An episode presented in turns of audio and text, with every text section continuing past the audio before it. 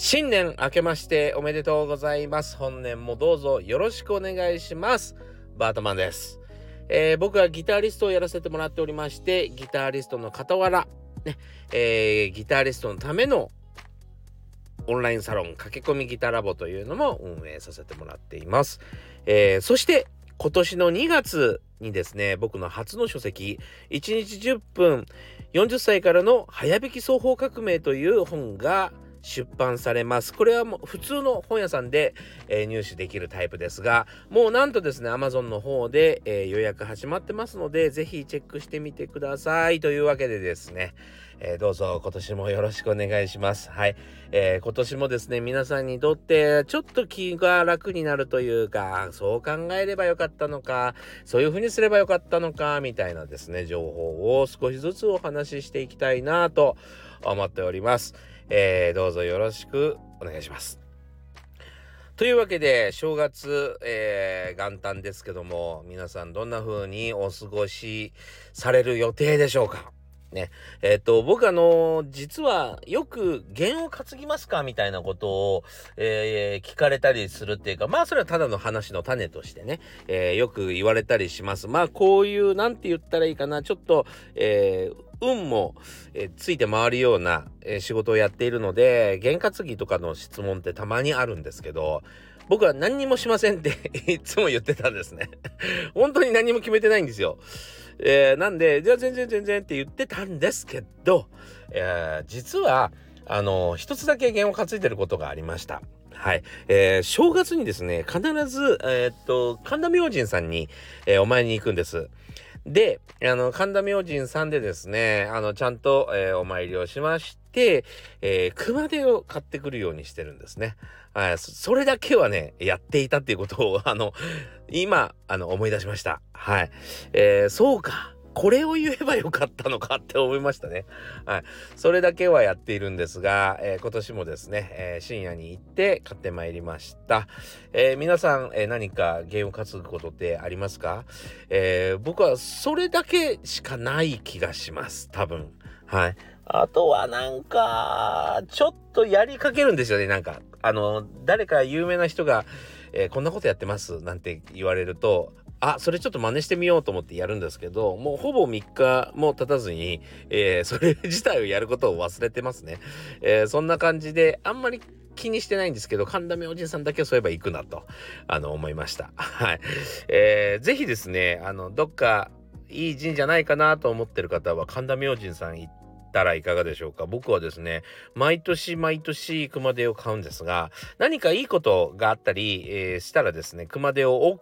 きくしていくんですね少しずつ、えー、それで今回で4 4段アップしたのかな。4回ぐらい大きくしたのかな。もうかなり大きな、えー、熊手を買ってきました。はい。えー、確かね、あんまりいい年じゃなかったら、えっ、ー、と、そのまま、えー、ステイそのサイズをステイするんですけど、えー、何かいい見入りがあったりとか、まあ、昇進があったりとか、なんかそういうことがあると、えー、熊手を大きくするというルールだったような気がします。それで、えー、4段アップぐらいまでしましたってことですね。はい。えー、今年もですね、あの、神田明治さんの、あの、何運気をいただきまして、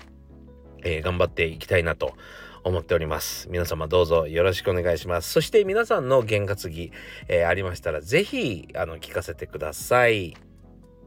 というわけでですね、元旦ね、ゆっくり過ごしたいところなんですが、今年はね、逆に、えー、元旦からいろいろ頑張ってみようかななんて思ってるんです。えー、それで、えー、今年はですね、なんか早速なんか頭の中はいろんなことを考えておりまして、えー、ちょっとね、僕も良くないところを神田、あの、神田明神に行ってる最中からもずっと考えていてですね、あのー、一つね、思いついたことがあるんです。で、あのー、2月にですね、僕の本が出版になるじゃないですか。それで、えー、宣伝を自分でやっているわけですね。ただ、その宣伝自体、何かしら宣伝自体がですね、えー、ただ出してるだけになっちゃっているというか、えー、いや、いろいろ考えてはいるんだけど、あまりね、自分にも刺さらないんですね。これはいいと思ってない。で、どうしようかなと思って悩んでいたんですがそういえばということが思いつきました。それは何かというとこのね本の、えー、効能ばかりを僕は喋っているなと思ったんです。どういうことかというと、昔はあの、なんだろうな、温泉を紹介する女性がいたよね、なんか。で、効能はとか言って、あの、肩こり、リュウマチみたいな、えー、そういうなんかテレビがあったような気がしますけど、そんな感じでですね、この本を読むと、えー、これこれこうなるよというような、まあ、あの、例えば、えー、必ず成長しますよとか、指が速くなりますよとか、えそういう効能ばかり喋ってたような気がするんです。で、それは実際、うーん、様々な人たちにこうと、えー、まあ様々な生徒さん、え、そして自分の体験とかっていうものを踏まえてですね、えー、本当の話だったりするのでついついそういうことを言いがちなんですがかといってねあのリウマチが治るからとか肩こりが治るからと思って温泉って行ったことあんまないっすよね。あの効能を喋られたからってこの温泉に行こうってあんまり思わないんじゃないかな。なんでかっていうと、えー、ど、どんな温泉でもその効能があるからですよね。はい。どんな温泉でも大体肩こりって言うじゃないですか。そりゃそうよね。温まるから。もちろん 治るよね。それはね、多少ね。えー、そんな風にですねなんか本を書いたから、えー、なんかの効能があるって言われてももしかしたら誰にも響かないかもなって、えー、元旦早々思いついたんですね。思いついたっていうのかな。まあ思ったんです。そこでね、えー、僕がなぜこの本を書いたのかというかこの本の内容っていうのは実は、えー、こういうテーマで書いてもらえませんかって頼まれたわけじゃなくてそもそも僕は用意してたものなんですよ。こういう本が出したいんですよねっていう前提があったんですそもそも。そうそれは何かっていうとえっ、ー、とねまあタイトルなんかまだその何もえー、作ってないので要は、えっと、内容は書いたんですけども本にはなってないのでタイトルも何にもないんですけどえっとね、えー、挫折する前に読んでいただきたいもしくはやめてしまう前に、えー、読んでいただきたい本っていうのを書きたいと思ってたんです。はい。で、それはなぜかというと、あの、自分が実際ね、まあ、挫折とかってことは考えなかった。で、やめるとかってことも考えてないんだけど、えー、今までこれって自分もできないなとかうまくいかないなと思ってたテクニックとか成長方法そして人との付き合い方様々な、えー、僕ももあの人生の中で問題がありましたどうすればいいんだろうと、えー、そこら辺がねあの具体的にどういう風な方法論でやっていけばいいかよく分かったんです。そう。で、なんで分からなかったかっていうと、やっぱし僕ら、えー、音楽が好きな人間からするとですね、まあ、BB キング、エリック・クラプトン、アルバート・キング、えー、バンヘイレン、いろんな人たちがですね、普通じゃないことをやって、スーパースターになったでしょ。普通じゃない風景で、普通じゃないテクニックと音で、えー、世界中を魅了しましたよね。でも、えー、その方法論というかそういうふうなことができるようになるための本なんかあるわけもなく、えー、どういうふうに考えていいのかもわからずまたこれ日本の教育システムというかまあどこ世界中同じですけど、えー、その近所の人たちが適当に集められて 適当にって言ったらあれかな。まあでもあの、あんまり、まああまり、えー、君と君は性格合うよねとかっつって集められるわけじゃないんですよね。で、えー、学校の中に集められて、えー、一般的に常識的だと、とか、一般的にはこれ分かってなきゃいけないよねっていう勉強をさせられて、えー、その中で優劣をつけられる。ね、同じ勉強してこの勉強ができないやつはアホ できるやつは賢いとされてきたわけですよ。でも実際はやっぱり、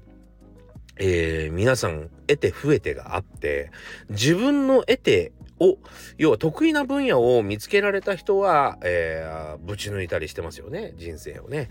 えー、そんな風にですね、えー、人と異なることが要は人と違うことが違う部分を見せることが出すことが、えー、怖くなってしまうようなあ教育が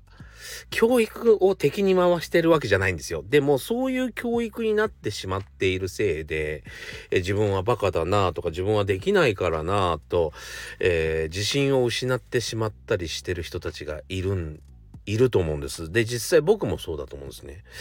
で、えー、そんなことを気にせずに、自分のペースで自分の得意なことを活かしながらやっていくと、間違いなく成功体験みたいなのが生まれるんですよ。そうしといてよかったなぁということが起こるんです。そういう自分のペースでやってみてよかったなということね。そういうことが生まれるんですよ。そうすると楽しくなるじゃないですか。ね、そして、えー、人に見てもらったりすると驚かれたり喜ばれたりするんですよ。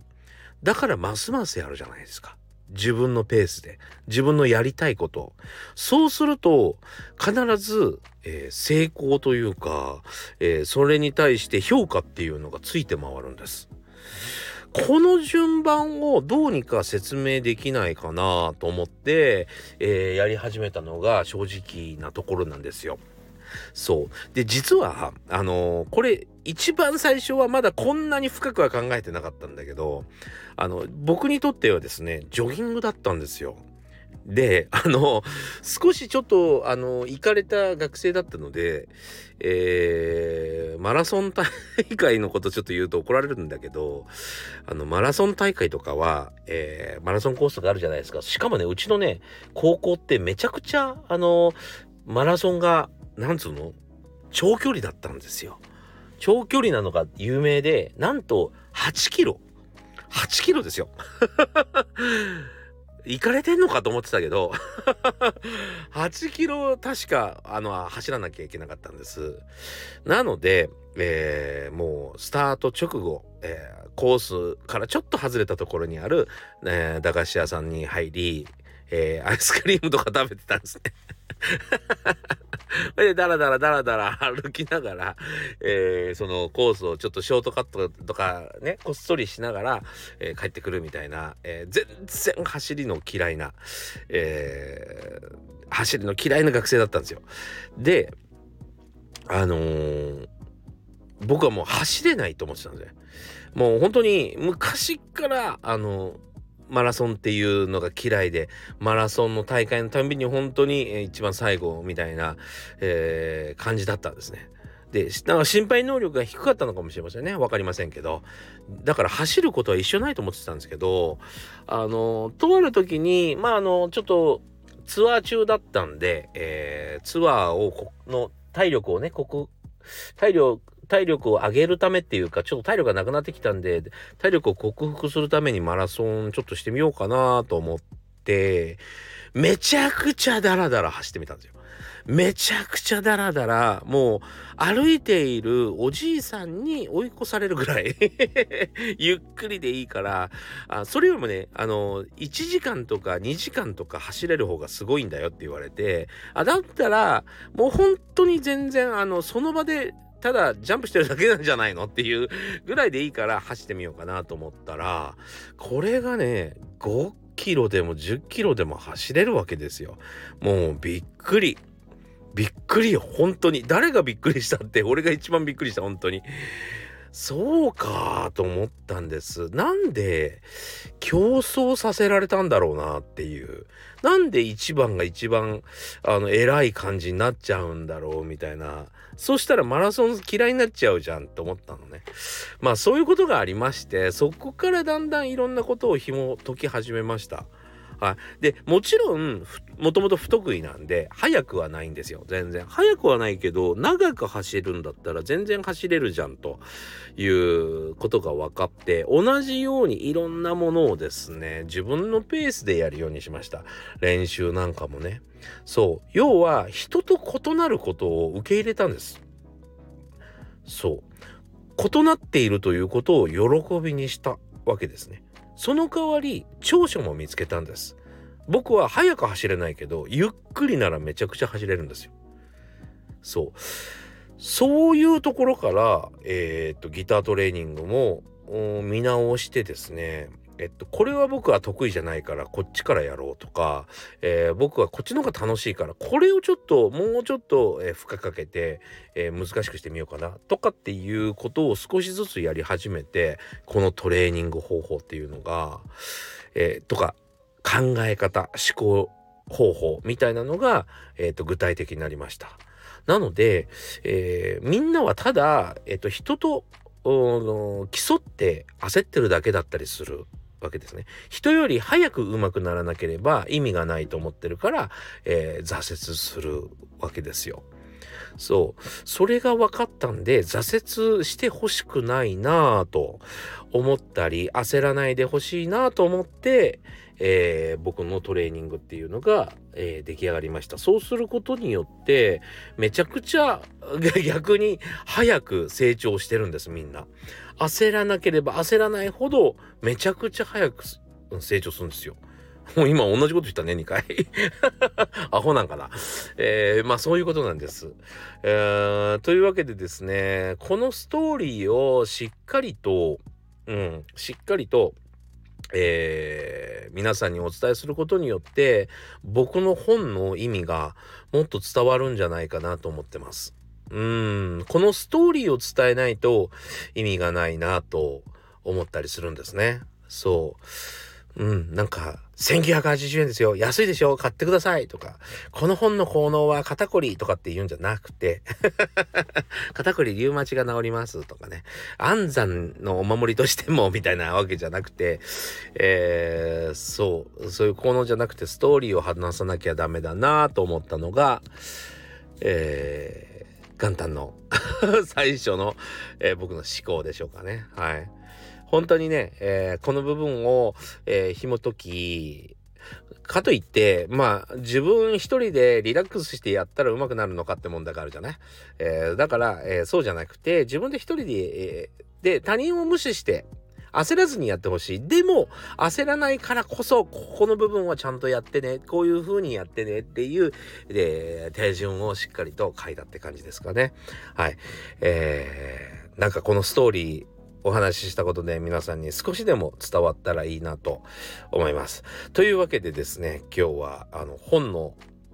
ストーリーをちょっとお話ししました。元旦早々、えー、なんか宣伝みたいになりましたが、えーそんなつもりはありませんよ。単純にストーリーをお話ししました。いかがだったでしょうか？えー、というわけでですね、えー、元旦からちょっと長めのね、えー、ラジオ配信になりましたけども、今日もご視聴ありがとうございました。えー、それでは2023年頑張ってまいりましょう。それでは、